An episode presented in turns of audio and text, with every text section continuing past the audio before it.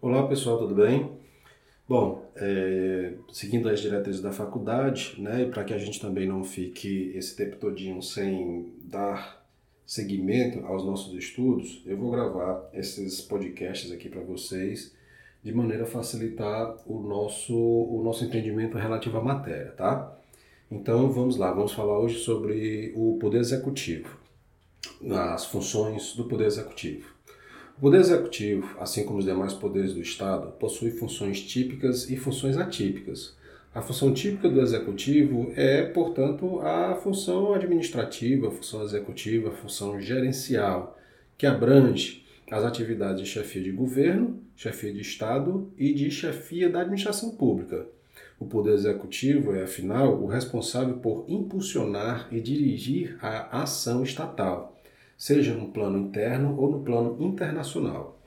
A doutrina considera que a função executiva subdivide-se em duas: a função de governo, atribuições de decisão política, e a função administrativa, com atribuições relacionadas à prestação de serviço público. É, o Poder Executivo também exerce funções atípicas, como a função legislativa, quando edita as medidas provisórias, as leis delegadas e os decretos autônomos, e também a função de julgamento no âmbito do contencioso administrativo, como, por exemplo, ao decidir um processo administrativo disciplinar. É, imagine, portanto, um servidor público que foi denunciado, acusado de alguma irregularidade, ele vai ter a oportunidade de se defender, né, exercer o contraditório, a ampla defesa, e com isso daí está formalizado o exercício dessa função de julgamento, tá? Da, exercida pelo, pelo Poder Executivo. Bom, e em relação ao presidencialismo ou parlamentarismo? O sistema de governo adotado por um Estado é o modo como se dá a relação entre os poderes, notadamente entre o poder executivo e o poder legislativo. Não se confunde com forma de governo, que pode ser república ou monarquia. Tampouco com forma de Estado, que, como nós vimos, nós demos como exemplo o Estado unitário, o Estado federal né, e outras variações. Há dois sistemas de governo amplamente utilizados mundo afora: o presidencialismo, adotado por nós, e o parlamentarismo, adotado, por exemplo, pela Inglaterra, tá? adotado também por Portugal. Como exemplo de países que adotam presidencialismo, nós temos o Brasil e os Estados Unidos. Por outro lado, a Inglaterra, né, como dito, é um país que adota o parlamentarismo como sistema de governo. O presidencialismo ele é indicado como as suas origens nos Estados Unidos, que adotou né, esse, esse sistema de governo na Constituição de 1787.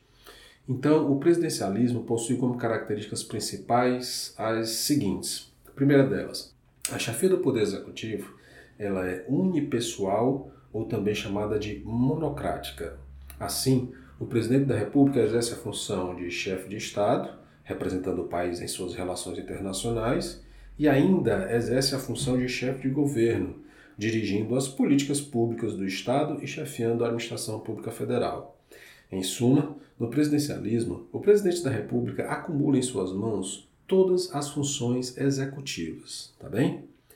Uma outra característica, a inexistência de vínculo entre poder legislativo e poder executivo.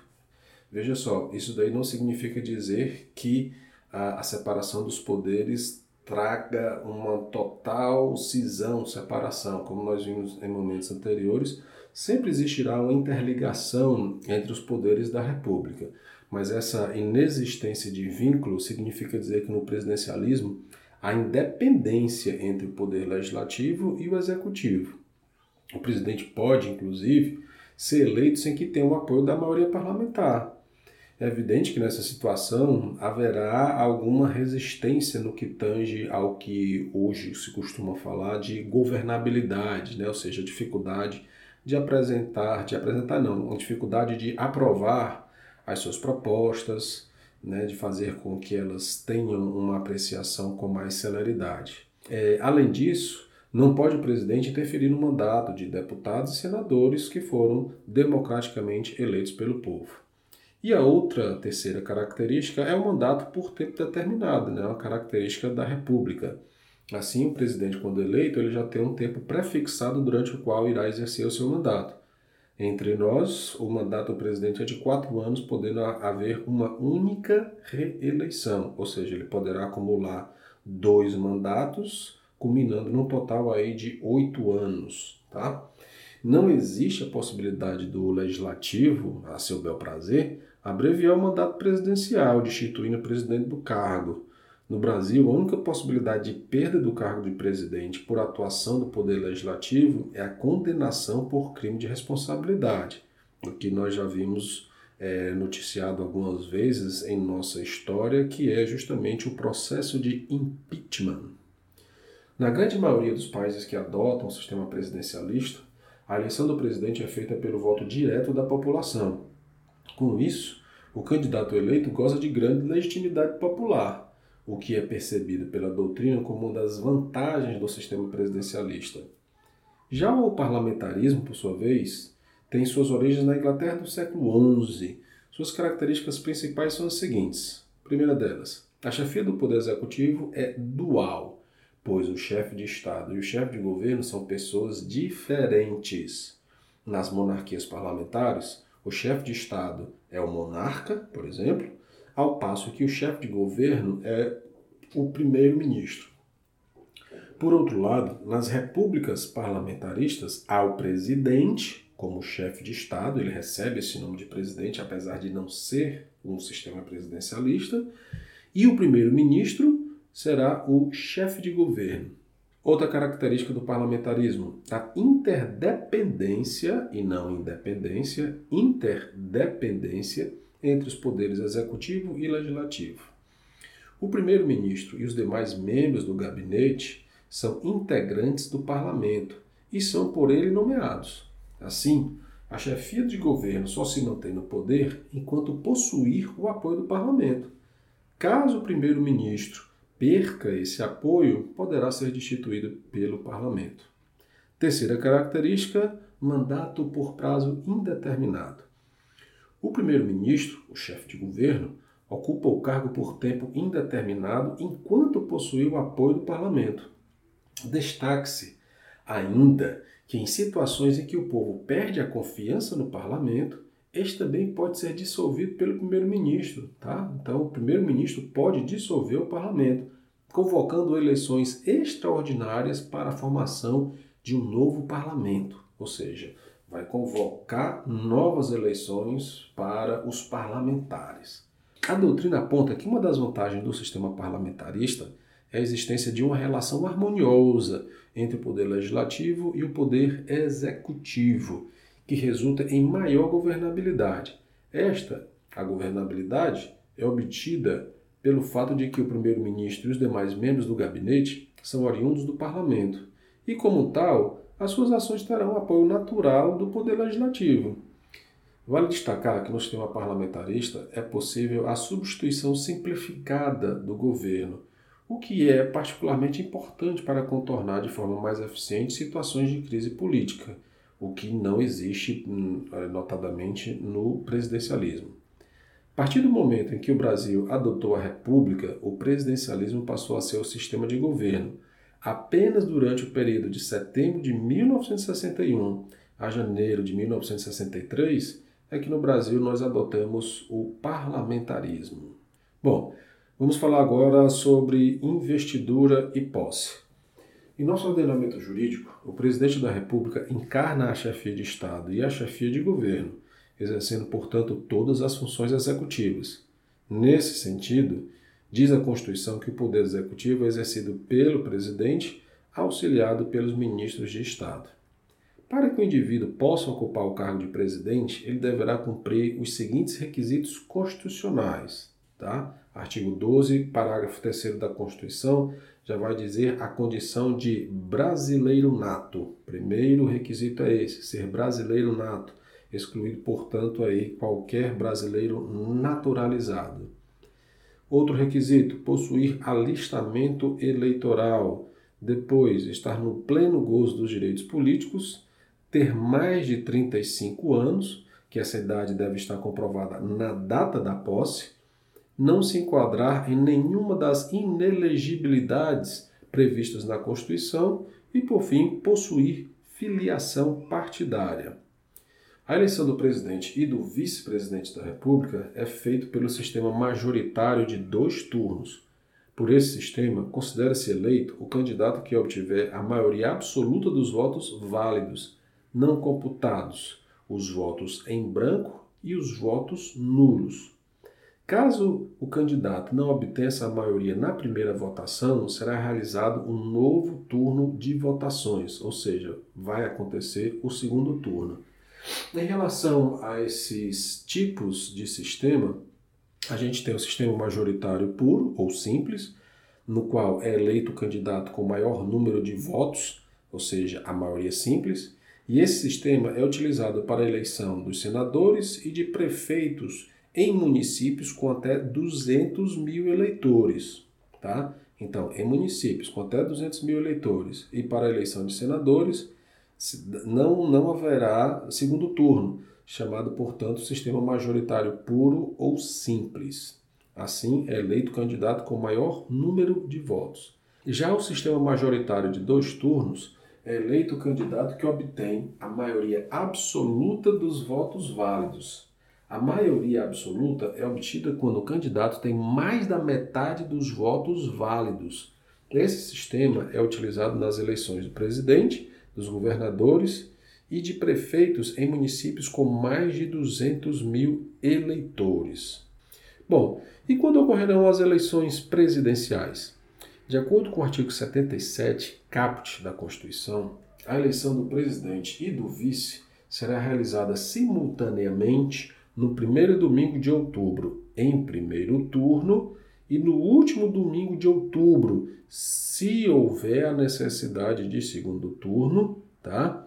Do ano anterior ao do término do mandato presidencial vigente. Destaque-se que a eleição do presidente importará do vice-presidente com ele registrado. Em outras palavras, isso significa dizer que, ao eleger o presidente, a população está automaticamente elegendo também o vice, certo? Faço um destaque para isso daqui, porque nós participamos aí da, da história recente em que algumas pessoas, quando a ex-presidente Dilma sofreu o processo de impeachment, questionaram a legitimidade, a legalidade do ex-presidente Michel Temer assumir a vice assumir a presidência da República pelo fato de que alguns argumentavam: ah, eu não votei no Michel Temer, eu votei na ex-presidente Dilma. Esse argumento é irrelevante, como nós acabamos de ver, porque quem vota no presidente já sabe que está também carregando voto para que o vice faça parte dessa chapa. Tá? Assim, será considerado eleito presidente o candidato que, registrado por partido político, obtiver a maioria absoluta de votos, não computados os em branco e os nulos. Assim, para se eleger no primeiro turno, o candidato deverá ter mais votos do que o somatório dos votos de todos os seus adversários. Precisará, portanto, ter mais da metade dos votos válidos. Assim, pessoal, cuidado com aquela afirmação de que a ah, metade mais um dos votos, né? a gente sabe que isso daí pode dar um número é, ímpar, e se a gente colocar um número ímpar, um, um número fracionado ímpar mais um, vai dar uma, uma numeração não correspondente, ou seja, não inteira. Assim, se antes de realizado o segundo turno é, ocorrer morte, desistência ou impedimento legal de candidato, convocar-se-á é, dentre os remanescentes, o de maior votação. Tá? Olha só, se a maioria absoluta não for obtida no primeiro turno, será realizado o segundo. Irão concorrer os dois candidatos mais votados no primeiro turno. Havendo empate em segundo lugar, será qualificado o mais idoso, que irá então disputar o segundo turno. Destaque, destaque-se que será considerado eleito no segundo turno aquele que obtiver a maioria dos votos válidos. Bom, é, o presidente e o vice-presidente tomarão posse em sessão conjunta do Congresso Nacional em 1 de janeiro, prestando o compromisso de manter, defender e cumprir a Constituição, observar as leis, promover o bem geral do povo brasileiro, sustentar a união, a integridade e a independência do Brasil. Mas, ó, se decorridos 10 dias da data fixada para a posse, o presidente ou o vice, salvo motivo de força maior, não tiver assumido o cargo, este será declarado vago nos termos do artigo 78, parágrafo único da Constituição. Então, a partir desse dispositivo, a gente pode identificar seis situações diferentes. A primeira delas, presidente da República e vice-presidente não comparecem, os dois não comparecem dentro de 10 dias da data fixada para a posse. E também não há motivo de força maior. Nesse caso, será declarada a vacância dos dois cargos, tanto do presidente assim como do vice, e precisarão ser realizadas novas eleições diretas, como nós vamos estudar mais na frente. Segundo caso, presidente da República não comparece dentro de 10 dias da data fixada para a posse, sem motivo de força maior. Nesse caso, o vice assume o cargo de presidente e exercerá o mandato inteiro sem vice. Ou seja, o vice passa a ser presidente e não tem um vice. Ele vai ter os seus, os, os que poderão sucedê-lo, né, no caso de, de, de impedimento, de vacância, que é a ordem que nós iremos estudar mais adiante. Terceiro caso, vice-presidente não comparece dentro de 10 dias da data fixada para a posse sem motivo de força maior. Nesse caso, o presidente irá exercer todo o mandato sem vice. Ou seja, passados 10 dias e o vice não tomou posse, também não tem motivo de força maior para justificar a sua ausência, ele vai perder a possibilidade de assumir a vice-presidência, sendo, portanto, excluído do executivo. Quarta hipótese: presidente da República e vice-presidente não comparecem dentro de 10 dias da data fixada para a posse com motivo de força maior, ou seja, há um motivo de força maior para explicar a situação. Nesse caso, a posse será adiada para que após cessado, desaparecido o motivo de força maior, eles possam assumir o cargo. Outra hipótese: presidente da República não comparece dentro de 10 dias da data fixada para a posse, com motivo de força maior. Assim, o vice-presidente toma posse e assume interinamente o cargo de presidente até que desapareça o motivo de força maior. Último, última hipótese. Vice-presidente não comparece dentro de 10 dias da data fixada para a posse com motivo de força maior. Nesse caso, o presidente toma posse e governa sem vice, até que desapareça, cesse o motivo de força maior que impediu o vice de tomar posse. O mandato tem a duração de quatro anos e terá início em 1 de janeiro do ano seguinte ao da eleição do presidente da República é permitida a reeleição para um único período subsequente. No entanto, é plenamente possível que o indivíduo que seja eleito para mais de dois mandatos presidenciais, desde que não sejam consecutivos. O maior número de mandatos presidenciais consecutivos que alguém pode cumprir são dois. Então, o que, que isso significa dizer? É... Se um candidato A é eleito, consegue cumprir os quatro anos, se reelege, cumprindo, portanto, aí dois mandatos, totalizando oito anos, ele não pode se candidatar novamente à presidência da República. Mas, passado mais quatro anos, ou seja, dado o intervalo aí de quatro anos, ele já pode concorrer, nas próximas eleições e, se ganhar, vir a ser presidente da República novamente, dessa vez pela terceira vez. Tá? Não se trata aí, por conta desse intervalo, de uma reeleição. Bom, vamos falar agora do impedimento e da vacância. Pessoal, é, de partida é fundamental que a gente saiba distinguir, né, que a gente saiba a diferença entre impedimento e vacância do presidente da República. Os impedimentos são os afastamentos temporários. É o que ocorre, por exemplo, quando o presidente se afasta do país. Quando há um impedimento do presidente, diz-se que haverá sua substituição pelo vice-presidente. A vacância do cargo de presidente da República representa o afastamento definitivo do cargo. Pode acontecer, por exemplo, se o presidente morrer ou se for condenado pela prática de crime de responsabilidade, ou seja, sofreu impeachment. Quando ocorre a vacância do cargo de presidente, diz que o vice o sucederá. Mas quais são as hipóteses de vacância do cargo de presidente e vice-presidente? Vamos conhecer? Primeira delas, não comparecimento dentro de 10 dias da data fixada para a posse, exceto por motivo de força maior. Segunda, por morte, renúncia, perda ou suspensão dos direitos políticos e perda da nacionalidade brasileira. Terceira, condenação por crime de responsabilidade ou condenação por crime comum mediante decisão do Senado ou do Supremo Tribunal Federal, respectivamente, tá? Ó, é, uma observação em relação a isso. Se o presidente for condenado por crime de responsabilidade, ele perderá o cargo e ficará inabilitado por oito anos para o exercício de função pública.